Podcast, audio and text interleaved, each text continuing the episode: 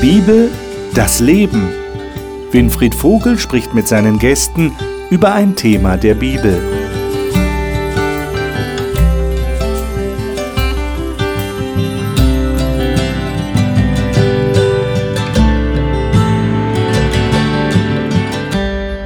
Willkommen zu unserer Talkrunde hier im Studio. Wir haben jetzt einige Wochen lang darüber gesprochen, wie es möglich ist, andere Menschen für Gott zu begeistern, andere Menschen für Gott zu gewinnen, weil man selber davon begeistert ist.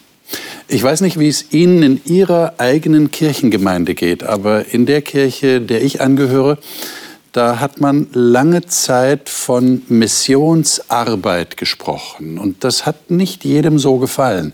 Manche haben da so, so ein Druckgefühl bekommen. Äh, wir müssen jetzt für Gott arbeiten, indem wir andere Menschen für Gott gewinnen. Wir müssen ihnen die Wahrheit weitergeben. Äh, das ist wahrscheinlich für den einen oder anderen mit nicht so guten Gefühlen verbunden. Die Frage ist jetzt, Sieht Jesus das auch so? Sieht die Bibel das auch so? Oder geht es da tatsächlich um etwas, was innen drin passiert, sodass man dann schließlich zu dieser Aussage kommen müsste, die wir in Apostelgeschichte 4 zum Beispiel finden, wo die Apostel, als sie vor dem Hohen Rat waren und da gegrillt wurden, schließlich gesagt haben, wir, wir können das nicht befolgen, was er uns sagt, dass wir nicht mehr von Jesus reden. Wir können nicht lassen, von ihm zu reden. Da geht es also um eine innere Berufung. Das ist der Titel unserer Sendung. Und über diese Fragen und über die Beispiele, die wir in der Bibel im Neuen Testament gerade finden, möchte ich mit den Gästen sprechen und die darf ich Ihnen jetzt vorstellen. Diane Groß-Schäffer ist Sozialarbeiterin und engagiert sich gerne in ihrer Kirchengemeinde. Sie sagt, sie wäre ohne den Glauben an Gott nicht da, wo sie jetzt in ihrem Leben ist. Kathi Godina kommt ursprünglich aus Niedersachsen und lebt mit ihrem Mann derzeit in Bayern, wo sie als Beratungspsychologin und Studienbegleiterin im Hope Bibelstudieninstitut tätig ist. Sie sagt, die Bibel sei für sie der Felsen, auf dem sie steht. Ralf Vielweber ist verheiratet, hat zwei erwachsene Kinder und ist Handelsvertreter im Bereich Kindergarten Grundschule. Er engagiert sich in der Leitung seiner Kirchengemeinde und er sagt, dass ihm besonders die Jugend und die Pfadfinder am Herzen liegen. Martin Wanicek, verheiratet, zwei Kinder, ist als Pastor in Nürnberg tätig. Er sagt, es sei schön zu erleben, wie man den Gewinn durch ein Leben mit Gott auch anderen Menschen weitergeben kann. Ich lade euch ein, dass wir Philippa 2 aufschlagen. Da steht etwas, das mit dieser inneren Berufung, glaube ich, sehr stark zu tun hat, über die wir heute reden wollen. Philippa 2, ein Brief, den der Paulus geschrieben hat. Und da ist ein besonderer Hymnus, wie man das auch nennt, so eine Art Lied, niedergeschrieben worden von ihm über Jesus.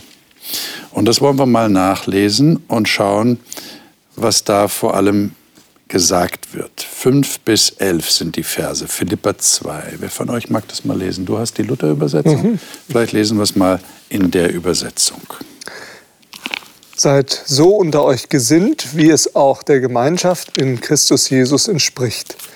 Er, der in göttlicher Gestalt war, hielt es nicht für einen Raub, Gott gleich zu sein, sondern entäußerte sich selbst und nahm Knechtsgestalt an, ward den Menschen gleich und der Erscheinung nach als Mensch erkannt.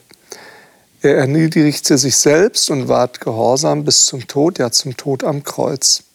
Bis acht, oder? Bis elf. Bis elf, gut. Darum hat ihn auch Gott erhöht und hat ihm den Namen gegeben, der über alle Namen ist, dass in dem Namen Jesu sich beugen sollen aller derer Knie, die im Himmel und auf Erden und unter der Erde sind, und alle Zungen bekennen sollen, dass Jesus Christus der Herr ist zur Ehre Gottes des Vaters. Mhm, Dankeschön. Also da sagt der Paulus, habt diese Gesinnung in euch, die auch in Christus Jesus war. Und dann wird das beschrieben. Äh, was genau ist das für eine Gesinnung? Als Jesus auf der Erde war, hat er gesagt, er ist nicht gekommen, um sich bedienen zu lassen, mhm. sondern dass er sein Leben gibt und anderen dient. Und ich denke, wenn man sich mit der Bibel beschäftigt, merkt man, dass das nicht so eine Einzeltat war, sondern dass Jesus uns ja zeigt, wie Gott ist. Das heißt, Gottes ureigener Charakter ist der des Dienstes. Er lebt für seine Geschöpfe. Er möchte, dass es seinen Geschöpfen gut geht. Und oftmals ist so der Gedanke ähm, in vielen Köpfen, dass Gott Herrscher ist und durch Macht tut er, was sein Wille ist. Aber wenn wir uns mit Jesus beschäftigen, wie er hier auf der Erde war, dann merken wir, dass er ganz anders gelebt hat. Er hat nicht versucht, seinen Willen mit Macht anderen aufzuzwingen, sondern er hat eher davor, dafür geworben, ein Leben nach Gottes Willen zu führen, Gott Vater zu vertrauen im Himmel dass er es gut mit uns meint. Und deswegen hat er Menschen aufgebaut, er hat ihnen neue Hoffnung gegeben, er hat wirklich sein Leben gelebt, um anderen Menschen es besser gehen zu lassen. Mhm. Und das ist die Gesinnung, die Paulus hier aufgreift. Jetzt geht er allerdings sehr weit, hier habe ich den Eindruck. Oder habt ihr das gelesen, Vers 7? Äh, nachdem er in Vers 6 sagt, er hat es nicht für einen Raub gehalten, Gott leise hat das nicht festgehalten, wie etwas, was jemand als Beute mitnimmt. Das ist ein Bild, das hier gebraucht wird. Und dann heißt es in Vers 7, er machte sich selbst zu nichts und nahm Knechtsgestalt an. Erwartet das Jesus auch von uns? Meine, der Paulus scheint das so anzudeuten. Ihr habt die Gesinnung, wie Jesus sie hatte. Der erwartet das von uns? Vielleicht auch nochmal so auf diese Gesinnung auch. Ähm, ich frage mich schon, was reitet jemand, dass der aus so einer Position sowas macht? Ja. Ich meine, das gibt es ja in vielen Filmen, die faszinierend eigentlich anzusehen sind. Da ist jemand in einer riesig hohen Stellung und dann gibt er das alles auf. Äh, was ist da für eine Gesinnung hinter? Und das ist, finde ich, schon interessant, äh, dass hier von dieser Gesinnung gesprochen wird, äh, dass wir die uns aneignen sollen. Ähm, die Frage ist schon spannend, was reitet uns, dass wir sowas nachmachen sollen? Ja, ja, ja. ja also mich, Paulus wollte hier gleichstellen, er war König der Welt, aber für ihn das war nicht wichtig. Der, der Mittelpunkt, der Mittelpunkt war die Menschen, die er bedient hat. Mhm. Und da sollten wir nachmachen, ne, nachfolgen. Also wir sollten auch andere Menschen so wichtig nehmen, genau. mal. Okay, Kathi, du wolltest was sagen. Dieser Text in äh, Philippa ist ja in, mit wenigen Worten das, das Größte beschrieben, was überhaupt jemals geschehen ist. Dass ein Gott seine Position verlassen hat, um Mensch zu werden. Hm. Und dass er praktisch von einer ja, Welt oder von einem Lebensraum, den wir gar nicht kennen, der wirklich so viel schöner und besser sein muss tatsächlich, in dem Fall kann man muss sagen, bereit war wegzugehen und hier in unsere Welt zu kommen, wo es so dunkel ist und so viel Verfall herrscht und der Tod herrscht. Und er hat das getan für mich und dich und für uns. Hm. Und diese Gesinnung, dass ich etwas hergebe, dass ich bereit bin, was von mir zu geben für jemand anders. Ich glaube, so würde ich es verstehen, dass mhm. diese Gesinnung in uns sein mhm. könnte. Und das geht ja dann schon ziemlich weit. Wir reden ja darüber, wie wir andere für Gott begeistern können. Und wenn der Paulus sagt, habt die Gesinnung, wie Jesus sie hatte, bedeutet das ja, auch indem ich das versuche weiterzugeben, ja, sollte ich, wie soll ich das jetzt ausdrücken, sollte ich nicht so auf, auf mich selber in erster Linie achten, dass ich gut rauskomme, sondern ich sollte auch bereit sein, Opfer zu bringen, muss man das so sagen? Ja, anders geht es ja gar nicht. Anders geht es gar nicht. Weil das äh, mit einer Kosten-Nutzen-Rechnung äh, aufzumachen, das wird ja kein Mensch machen. ja. Das sonst, ja, was kommt bei raus? Ja, ja ich sterbe oh, nö, dann lassen wir das lieber. Ja. ja. Ähm, das heißt, da ist eine ganz andere Motivation hinter. Ähm, und das ist schon spannend auch zu entdecken, welche Motivation hat Jesus, dass der das macht für mich. Was steckt dahinter? Weil wenn ich Menschen sehe, die mir Gutes tun, ähm, dann plättet mich das manchmal, wo ich denke, also in der letzten Zeit habe ich so viel Gutes erlebt von Menschen, wo ich sage, wie kommen die dazu? Ich habe jetzt ähm, eine Nachricht im Briefkasten gehabt mit, mit ein paar Scheinen drin. Ihr seid uns so wertvoll. Ihr habt im Moment eine schwierige Zeit, aber ihr seid uns so wertvoll. Ohne Namen, ohne alles. Das hat mich geplättet, ja? wo ich denke, was sehen andere Menschen in mir? Und das sehe ich hier auch. Jesus sieht in uns Dinge, wo er sagt, für den gebe ich alles auf. Das mache ich. Wow, das ist schön. 1. Johannes 3, das ist genau das, was du gerade zum Ausdruck bringst. Und das beantwortet eigentlich die Frage, die du gerade gestellt hast. 1. Johannes 3. Der Johannes greift genau diesen Gedanken von, von Paulus auf und bringt das jetzt in unser Leben hinein. Ähm, Kathi, wenn du das hast, würde ich dich bitten, das mal zu lesen. 1. Johannes 3. Mhm. Du hast die Elberfelder wieder ja, dabei? die Elberfelder. Bitte, Von 16 bis 18. Mhm. Hieran haben wir die Liebe erkannt, dass er für uns sein Leben hingegeben hat. Auch wir sind schuldig, für die Brüder das Leben hinzugeben.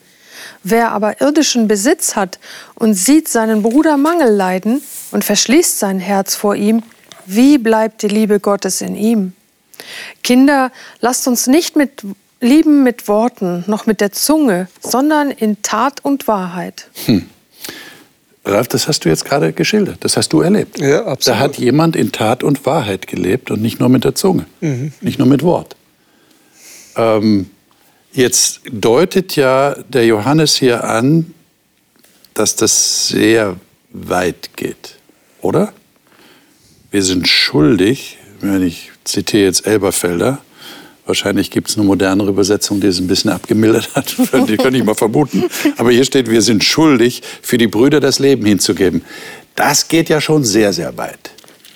Ähm, also ich traue mich hier eigentlich nicht, euch zu fragen, seid ihr bereit dazu? Äh, kann man das überhaupt abfragen voneinander? Ich weiß nicht, ob das nicht zu weit geht. Aber wie seht ihr diesen Text? Wie versteht ihr das? Habt ihr euch das schon mal vor Augen geführt? Bin ich bereit dazu, so wie Jesus, mein Leben für jemand hinzugeben? Man kann in diesem Sinn zu sehen, mein, mein Leben wirklich für jemanden zu geben. Ich sterbe, damit jemand anderes lebt. Aber ich sehe auch, das ist meine Zeit, äh, meine Stunde, etwas, das für mich wäre, aber ich gebe das auch für jemand anderes. Wenn ich die Note der Menschen sehen kann und nicht einfach vorbeilaufen. Für mich bedeutet das, ich einen Teil von, meine, von meinem Geld, von meiner Zeit für jemand gebe. Und das für mich bedeutet schon mein Leben geben. Okay, also du würdest es so interpretieren, ich teile meine Existenz mit jemand anderem. Genau. Da geht es auch ans Eingemachte. Etwas, was ich vielleicht brauchen könnte, was wichtig wäre für genau. mich, wertvoll ist für mich. Ich gebe das auf für jemand anderen. Gebe ich für jemand anders auf, okay. Kathi? Für mich ist aber wirklich zentral, dass hier die Motivation, der Antrieb, den ich dafür habe, die Liebe ist. Ja. Und das glaube ich, mm, das kommt vielleicht auch manchmal nicht gut an, wenn jemand sich berufen fühlt zu etwas, äh, wenn er es nicht aus Liebe tut. Hm dann könnte das für mich schmerzhaft sein. Dann ist das nicht anziehend, sondern vielleicht sogar verletzend. Und hier wird gesagt, hieran haben wir die Liebe erkannt. Also wir haben zunächst mal Liebe erkannt. Also ich habe mal diesen Satz gehört, äh, wenn es dir nicht selbst wehtut, jemand anders zu kritisieren, dann hast du wahrscheinlich nicht die richtige Motivation. Und ich glaube, das macht es eigentlich ganz gut deutlich, aus welcher Motivation heraus mache ich etwas. Hm das ist hier auch sehr, sehr wichtig zu verstehen, was mit dem Luther übersetzt mit der Schuld. Ihr seid schuldig, euer Leben hinzugeben. Ähm, denn wenn wir das so hören, würden wir ja sagen, okay, wir haben es beim ersten Mal verbockt und deswegen müssen wir uns jetzt noch mehr anstrengen, es beim zweiten Mal ähm, zu schaffen. Wenn wir aber das, Kathi, was du auch gesagt hast, mit der Liebe eben erkennen, dann merken wir, wir haben ja etwas viel, viel Größeres geschenkt bekommen als nur unser Leben wenn wir an Jesus glauben, wenn wir uns als seine Geschöpfe sehen, wenn wir daran glauben, dass er eine Ewigkeit für uns vorbereitet hat. Und das ist, glaube ich, die, die Motivation, um die es geht, dass weil wir so viel geschenkt bekommen haben, wir dass unser Leben, wo wir vorher nach eigenen Kräften versucht haben, für uns das Gute zu finden und das Glück zu finden, und wir haben es aus eigener Kraft gar nicht erreicht, wir haben es aber geschenkt bekommen von Gott. Davon was abzugeben, denke ich, das ist eigentlich selbstverständlich. Und so sieht es hier auch ähm, der Johannes zu sagen, ihr habt so viel Gutes empfangen und es ist selbstverständlich, dass ihr davon hm. weitergebt. Ja, weil, weil viele lesen das und betrachten das als Muss. er muss das Leben für jemanden geben. Mhm. Aber eigentlich, wenn wir von Gottes Liebe erfüllt sind, wenn wir diese Liebe erkennen oder gespürt haben, diese Liebe weiterzugeben, ist eine Fortsetzung von dieser Liebe, die wir schon bekommen haben. Es ist etwas Natürliches. Nicht, damit ich etwas mache, damit Gott mich sieht und dann ich bin äh, gerettet deswegen. Nicht. Es ist etwas, die Jesus hat für uns gemacht, wir machen für andere und diese machen für andere und so weiter. Müssten wir an dem Punkt, genau an dem Punkt jetzt nicht als Christen auch selbstkritisch uns betrachten und uns die Frage stellen, machen wir das tatsächlich so? Oder sind wir noch auf diesem Level, wo wir Information weitergeben wollen? wo wir mit Information jemand anders überzeugen wollen. Aber was ihr jetzt angedeutet habt, aufgrund dieser Texte, die wir gelesen haben, das geht ja weit darüber hinaus. Das ist, das ist ja das ist was ganz anderes, eine ganz andere Ebene. Da bringe ich mich selber ein. Also interessant finde ich, ähm, solche Aufrufe, die können ja sehr knebelnd und sehr oh, massiv auftreten. Auf der anderen Seite wäre es schön, wenn das immer automatisch laufen würde. Dass wir sagen, wir haben so viel Liebe empfangen und es ist ganz logisch, das läuft dann automatisch. Äh, vielleicht ist es so ein bisschen wie in der Ehe. Ja? Das ist, ähm, warum gibt es Eheseminare? Wenn die Leute sich lieben, müsste das doch klappen, oder? Hm. Ähm, ganz automatisch. Ganz automatisch. Funktioniert manchmal aber nicht. Und ich glaube, deswegen haben wir auch in der Bibel immer wieder äh, so Haltepunkte, wo du sagst, ey, guck doch mal drauf ist dir das wirklich so wichtig, dass du das weitergibst oder dass du eben nicht nur immer an dich denkst? Und ich, wenn ich an mich denke, manchmal brauche ich das schon, dass da steht, ja, gibst es denn weiter oder denkst du nur an dich? Also das ist immer so ein mal da, mal da. Manchmal brauche ich, dass ich wieder mir der Liebe wieder mehr bewusst werde und manchmal brauche ich auch mal so einen kleinen Klaps, wo ich sage, okay, ja, ähm, ist auch wichtig. Ja. Aber die richtige Balance, denke ich, macht Das glaube ich entscheidend. Ja. Und es gibt eben auch Dinge, die dieses Gefühl der Liebe, in Gott geborgen zu sein, eben auch dem entgegenstehen. Mhm. Zum Beispiel Angst. Mhm. Merke ich, wenn ich Angst habe, dass ich etwas verliere oder was die Zukunft bringt, dann sehe ich plötzlich nicht mehr den anderen, sondern dann sehe ich wieder mich. Dann sehe, und dann komme ich wieder in ein Leben, wo ich das Gefühl habe, ich muss für mich selber kämpfen. Mhm. Und deswegen ist es eben auch so wichtig, dass ähm, Jesus uns auch immer wieder aufruft ähm, in der Bergpredigt, vertraut dem Vater, er kümmert sich um euch. Und wenn wir uns auf die Liebe eben konzentrieren, die wir von Gott empfangen haben, dann sind wir auch in der Lage, es weiterzugeben. Und dann haben wir hoffentlich auch die Sensibilität zu spüren, welches Bedürfnis der andere tatsächlich hat. Und dass wir auf dieses Bedürfnis tatsächlich eingehen können. Ich kann ja auch, wenn ich missionieren will, äh, ich meinen, was, was, was ich für richtig halte und merke aber nicht, was der andere eigentlich braucht. Der braucht vielleicht was ganz anderes, als was ich gerade bereit bin, ihm zu geben. Äh, lass uns doch ein Beispiel anschauen. In der Bibel gibt ja genug Beispiele. Wir schauen uns mal das Beispiel des Petrus an. Das ist ein sehr eindrückliches Beispiel. In Matthäus 4 finden wir da einen, einen ersten Hinweis, wie es dem Simon Petrus gegangen ist. Lesen wir mal die Verse 18 bis 22 in Matthäus 4. Schau, was da passiert ist. Ähm, Dayani, hast du das gerade aufgeschlagen? Welche Bibel hast du vor dir? Neues Leben. Auch Neues Leben. Mhm. Bitte. Eines, eines Tages, als Jesus am Ufer des See Genezareth entlang ging, sah er zwei Brüder, die ihre Netze auswarfen. Simon, der später Petrus genannt wurde, und Andreas waren vom Beruf Fischer. Jesus rief ihnen zu, Kommt mit und folgt mir nach. Ich will euch zeigen, wie man Menschen fischt. Sofort ließen sie ihre Netze liegen und gingen mit ihm. Etwas weiter am Ufer entlang sah er zwei andere Brüder, Jakobus und Johannes, die mit ihrem Vater Zebedeus in einem Boot saßen und ihre Netze flickten. Auch sie rief er zu sich. Ohne Zögern folgten sie ihm und ließen das Boot und ihren Vater zurück. Was ist da passiert? Wie kommen diese vier Männer, nehmen wir mal an, es sind noch relativ junge Männer, dazu, ähm, diesem Ruf von Jesus einfach zu folgen, einfach alles zu verlassen, ihre Tätigkeit zu verlassen, ihren Vater zu verlassen. Ich meine, ich stelle mir, stell mir mal vor, wie der Vater da im Boot saß und die stehen plötzlich auf und sagen, Vater, wir gehen jetzt. Und er sagt, ja, und ich soll das jetzt alles alleine machen, oder wie? Wie stellt ihr euch das vor? Wie kommt das dazu, dass die einfach mitgehen? Also zum einen finde ich wichtig zu wissen, es ist nicht das erste Mal, dass sie Jesus sehen. So kommt es ja rüber, wenn man diesen Bibeltext liest. Ja. Aber in Vers 12 wird davon berichtet, dass Jesus Judäa verlässt und nach Galiläa zurückgeht. Und die Geschichte, die vorher ist, die lesen wir praktisch in Johannes 1 bis 5 oder 6 ungefähr. Das heißt, da ist eine ganze Zeit, wo sie ihn schon kennengelernt haben, wo sie schon bei ihm waren, wo sie schon Wunder von ihm miterlebt haben.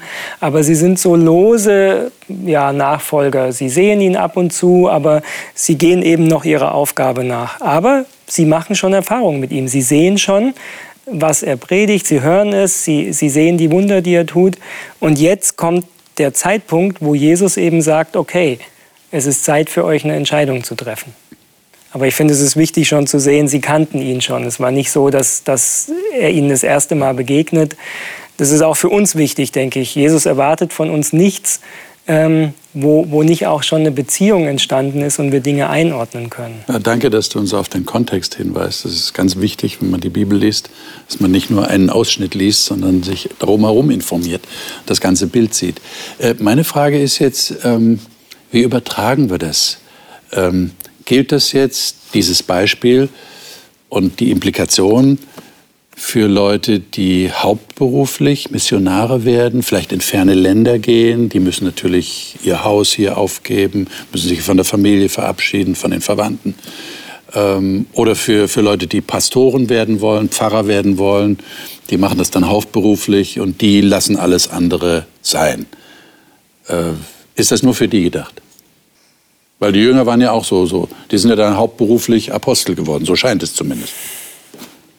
Ja, zumindest haben sie jetzt erstmal keine theologische Hochschule besucht, sondern äh, sind mit Jesus unterwegs gewesen. Ja. Und von der Vorbildung waren sie, glaube ich, auch erstmal nicht prädestiniert. Also ich hätte mir, wenn ich so einen Job wie Jesus hätte machen sollen, hätte ich wahrscheinlich irgendwo andere Quellen angezapft und wäre nicht irgendwo an See gegangen. Aber Jesus scheint hier ähm, Menschen ähm, in ihrem Alltag anzusprechen und zu sagen, hey, pass auf, ich habe für dich eine Berufung. Und ähm, das finde ich schon ähm, eine wichtige und eine spannende Sache, weil es mit meinem täglichen Leben zu tun hat. Wir haben gerade darüber gesprochen, wie wäre es, wenn wir alles aus Liebe tun würden ähm, dann wäre das toll, wenn wir diese Dinge, die, die wir vorher gelesen haben, wenn wir das machen würden. Aber ich glaube, wenn wir erlebt haben, dass unser Leben eine Berufung hat, ähm, dass es auf einmal Sinn macht und dass ja auch was zurückkommt. Also das hat nicht nur was mit dem anderen zu tun, sondern du hast ja immer Dinge auch, die zurückkommen. Und ich merke, ähm, je mehr ich mir auch diese Dinge bewusst mache, manchmal auch ganz explizit, dass ich sage, komm Mensch, du müsstest wieder mal was erzählen, dass ich merke, äh, das tut mir selber gut, einfach über das zu reden, was mir wichtig ist, wo ich Jesus begegnet bin. Und das sehe ich hier auch. Ich glaube, dass Jesus eine Verbindlichkeit will. Mhm. Sag, ich habe einen Job für dich und der füllt nicht nur andere aus, sondern dich selbst auch. Und das gilt dann nicht nur für hauptberufliche Pastoren. Genau, das ist, finde ich, einen ganz wichtigen Punkt. Hier geht es um einen Ruf zu einer bestimmten Aufgabe, die Jesus für diese vier jungen Menschen ausgedacht hat. Aber wir wissen ja von Jesus auch später, zum Beispiel beim Abendmahl, und immer wieder wird ja deutlich, dass, sie, dass ein wesentliches Thema war, wir sollen dienen einander. Also es war ja seine Aufforderung an uns, dass wir einander dienen. Und dazu sind wir berufen. Und das ist jeder. Also das bedeutet für mich, wenn ich eine Aufgabe habe, sei die jetzt in der Gemeinde zum Beispiel, in, in, meinem Gottesdienst, dann bin ich da vielleicht berufen, dann diene ich. Aber das bedeutet genauso, wenn ich meine Arbeit tue zu Hause, dass ich damit dienen möchte. Und so empfinde ich mein Leben als Berufung. Und ich finde es unglaublich wertschätzend von Gott.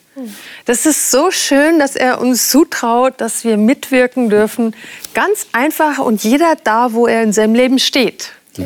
Und stellen wir uns das mal vor, wenn wirklich jeder in unserem Land, in der Position, die er hat, eine Motivation der Liebe hätte, sich um andere zu kümmern. Stellen wir uns vor, die Vorstandsvorsitzenden von großen Konzernen hätten wirklich eine dienende Einstellung, sodass sie für die Mitarbeiter in der Firma das Beste wollen. Stellen wir allein das, das mal nur vor. Oder die Politiker hätten immer wirklich eine dienende Einstellung, sich selber für andere aufzuopfern und nicht die eigenen Umfragewerte im Blick zu haben. Also wie anders wäre unsere Welt, wenn wir mit der Einstellung der, der dienenden Liebe dort, wo Gott uns hingestellt hat, arbeiten würden. Hm. Hm. Es wäre dann ja furchtbar, wenn alles nur Pastoren wären. Und da finde ich super wichtig, dass wir auch noch mal so überlegen, ist es immer ein Opfer, das uns wehtut, dieser Dienst oder diese Berufung? Das wäre mir zu ähm, unattraktiv. So fatalistisch. ja, auch wirklich.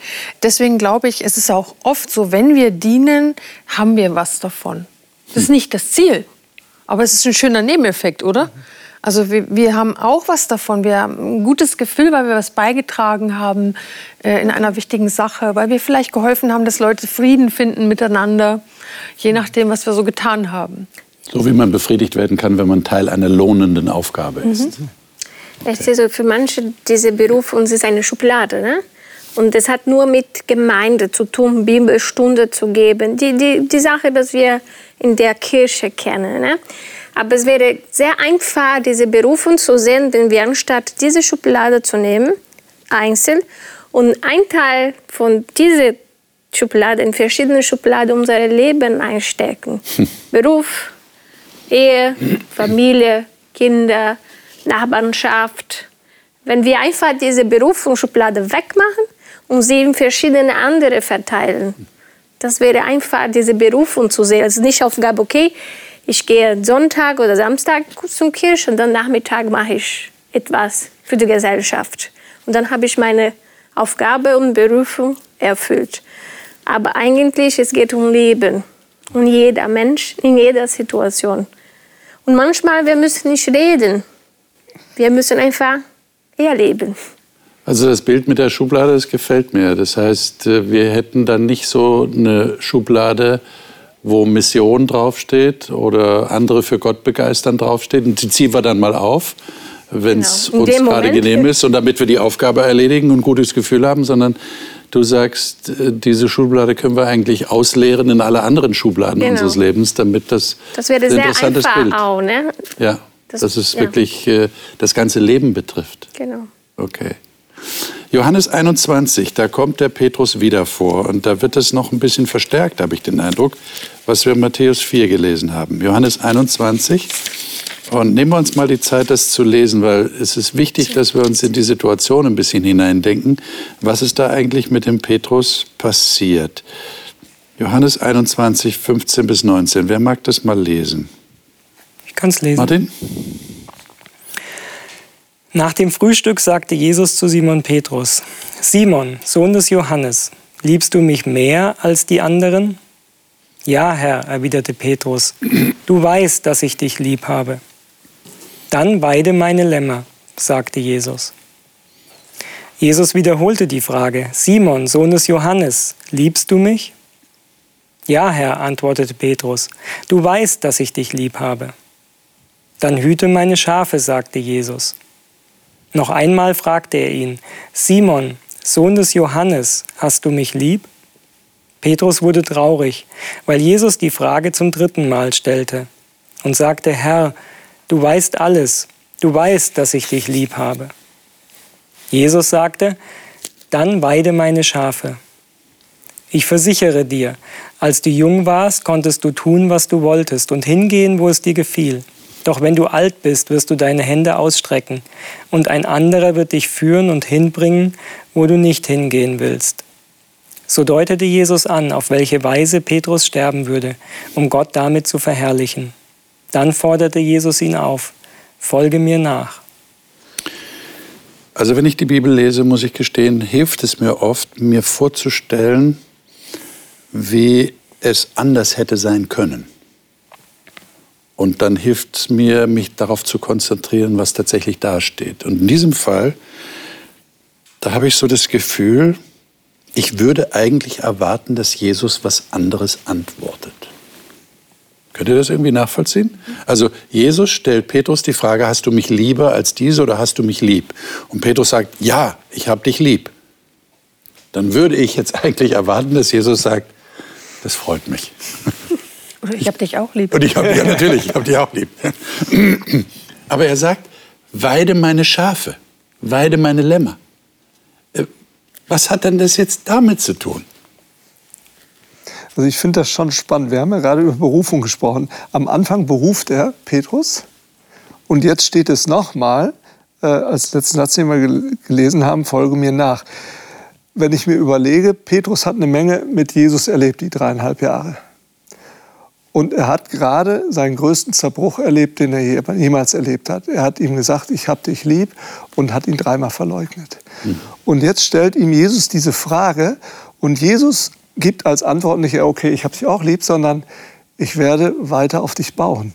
Ich werde dir Verantwortung übergeben.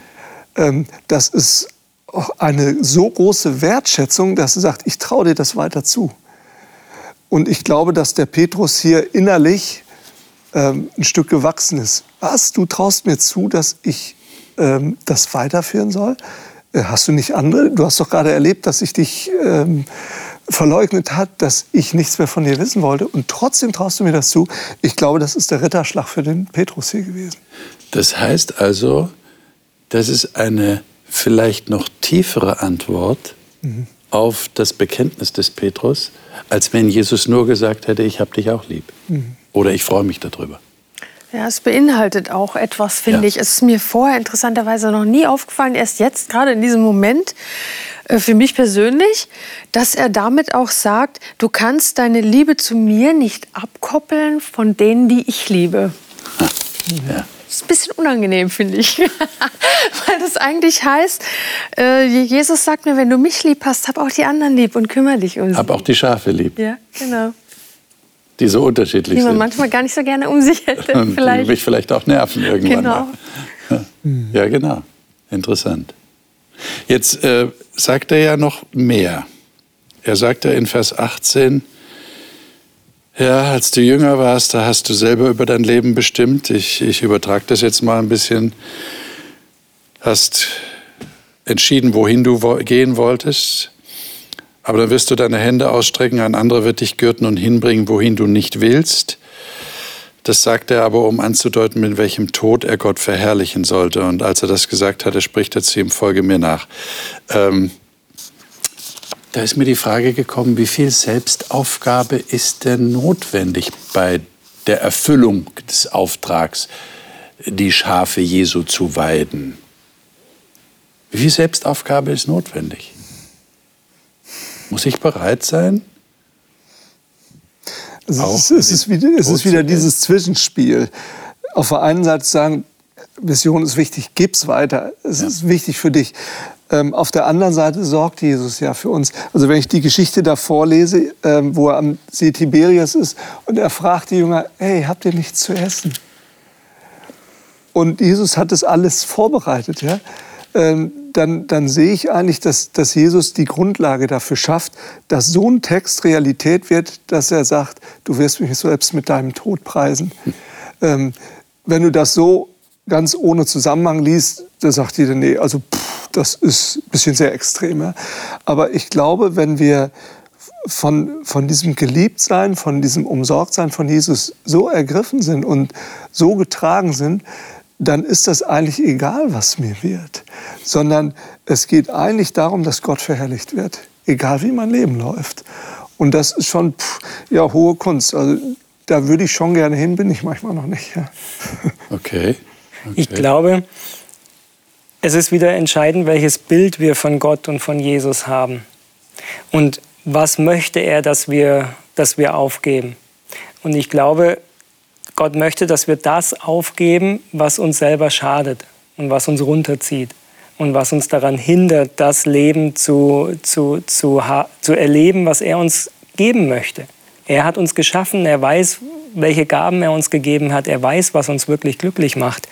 Und ich glaube, dass er das möchte, dass wir aufgeben, da wo wir unsere eigenen Pläne und Ideen haben, die aber letztlich, wo er weiß, die führen nicht zum Ziel, sondern die machen uns nur unglücklich. Und es ist ja, ich glaube, eines unserer Erfahrungen, die wir auch oft machen, dass wir uns gewisse Dinge vorstellen und sie uns dann nicht das geben, was wir uns vorher erhofft haben. Mhm. Und ich glaube, wenn wir wirklich erleben wollen, was Gott uns schenken möchte, dann ist es wichtig, bereit zu sein, alles aufzugeben. Mhm. Aber nicht, weil Gott ähm, uns auf die Knie zwingen will und zu zeigen will, ähm, du musst jetzt alles so machen, wie ich es will, weil er damit Macht ausüben will, sondern weil er uns was viel Besseres schenken will. Und dazu stehen wir uns oft selber im Wege. Und an den Punkt muss ich erst mal kommen, dass ich so bereit werde, alles aufzugeben. Also grundsätzlich bereit. Ob es dann notwendig ist, ist eine andere Frage. Aber die grundsätzliche Bereitschaft ist ja schon mal, würde ich mal sagen, ein Kampf, den ich mit mir selber auszufechten habe, oder? Ja, ich, im Prinzip ist wichtig, dass ich bereit bin, das anzunehmen, was er für mich möchte. Manche haben die Idee, sie sollten für Jesus sterben, sie müssen leiden für ihn, aber Jesus möchte es vielleicht gar nicht. Weil wenn wir weiterlesen, das ist ja sehr spannend, da kommt, also mir, mir wäre das zuerst mal ein Schreck, wenn Gott jetzt wirklich von jedem verlangen würde, dass er stirbt. Ja? wenn ich mir vorstelle, mein Kind soll für Jesus sterben, das würde mir keine mhm. Freude machen. Aber hier kommt ja dann direkt danach dieser Gedanke, dass Petrus selber sich sorgt um seinen Kollegen äh, Johannes mhm. und fragt ja, was wird denn mit dem? Der hat genau diese Angst gehabt jetzt, was ist denn mit dem? Dem traue ich nicht zu, dass er für dich stirbt. Ja? Und da sagt Jesus ihm, du mach dir mal um den keine Sorgen. Mit dem gehe ich meinen eigenen Weg. Und das finde ich für mich sehr entlastend. Also Jesus weiß ganz genau, was er von wem in welcher Situation verlangt. Und ob er es ihm vorher sagt oder nicht, das ist auch noch so eine Sache. Petrus hat das gesagt. Aber mir hat er bis jetzt nicht gesagt, was er von mir verlangt. Und ich finde es ganz gut. Das würde ja dann bedeuten, dass ich jetzt nicht anfange, meine eigene Vorstellung einzubringen, sondern dass ich einfach wie in einer menschlichen Beziehung mich, mich zurücklehnen kann, sagen kann, ich bin in dieser Beziehung und ich erwarte, was da geschieht, weil ich dem anderen vertraue und mein Leben in dem Fall ihm zur Verfügung stelle. Das ist ja bei Jesus dann noch viel stärker als bei einem menschlichen Partner.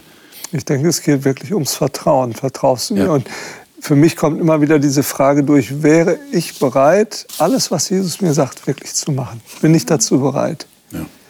Und da merke ich an der anderen, einen oder anderen Stelle, ja, zwickt es noch so ein bisschen. Ja? Aber wenn ich das bei Petrus hier sehe, er fragt ihn diese dreimal. Und ich habe so den Eindruck, dass er so Scheibchen für Scheibchen ähm, reinschneidet in die Probleme sagt, okay, lass mich da mal ran.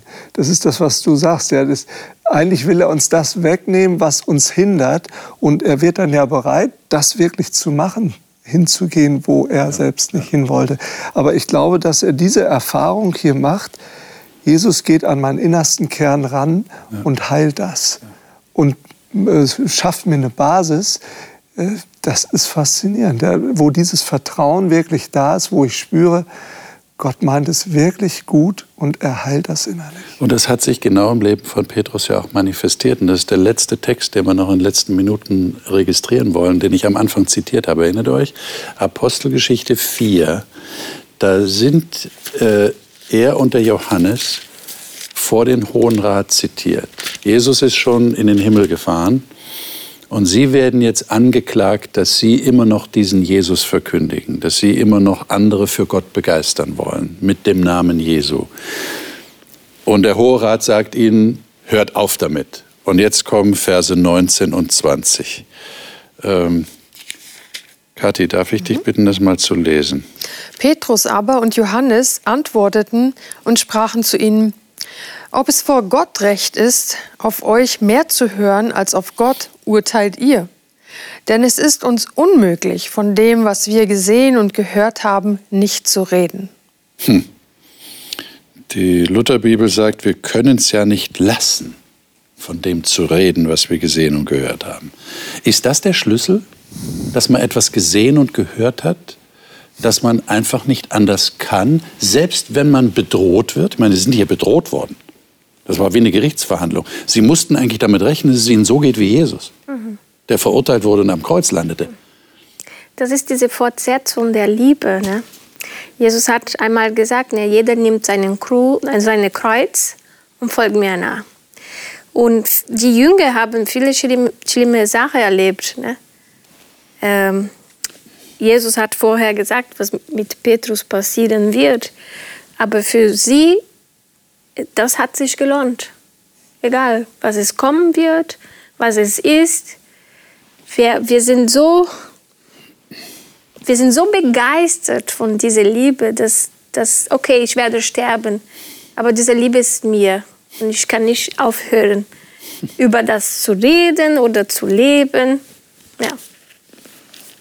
Also zwei Aspekte kommen mir hier. Ähm, ich glaube, dass es Situationen gibt, wo sowas dran ist. Wir können es nicht lassen. Wir haben am Anfang von der Gesinnung Jesu gesprochen. Jesus sagt einmal, ich hätte euch noch so viel zu sagen, aber ihr könnt es jetzt nicht ertragen. Mhm. Es ist nicht dran. Also da ein Feingefühl zu haben, was ist wann dran, äh, nicht alles rauszuhauen, Jesus musste das auch üben ja, und lernen, weil der noch so viel zu sagen hätte. Aber an der Stelle war das dran, dass klare Kante dran war. Es gibt Zeiten, aber da brauchen wir wirklich Weisheit, das zu unterscheiden, wann was dran ist. Ne? Liebe Zuschauer, damit beenden wir jetzt diesen Themenzyklus. Und ich weiß nicht, wie es Ihnen geht, aber ich habe so den Eindruck, in dem, was wir heute besprochen haben, hat sich schon so eine Quintessenz ergeben dessen, worum es Jesus eigentlich immer gegangen ist und auch heute noch geht.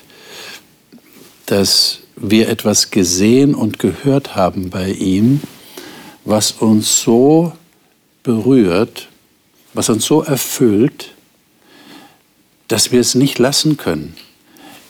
In der richtigen Art und Weise, wir haben gerade noch mal gehört, mit Weisheit auch im richtigen Moment etwas zu sagen, aber, haben wir heute auch gelernt, nicht immer reden wollen, sondern leben wollen, weil es einfach Teil unserer Existenz geworden ist. Und das geht dann so weit, dass wir auch für andere etwas aufgeben können, aus der Motivation der Liebe heraus.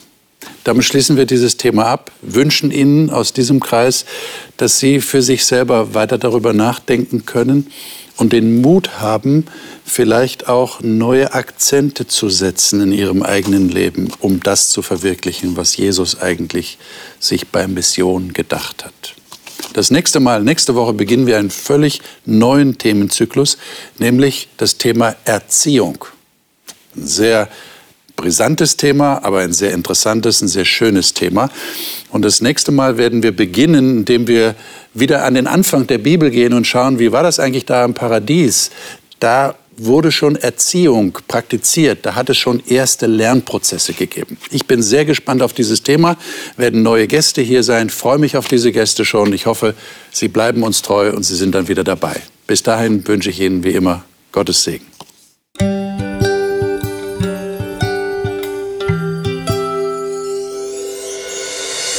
Sie hörten auf Hochchannel Radio die Bibel, das Leben mit Winfried Vogel und seiner Gesprächsrunde.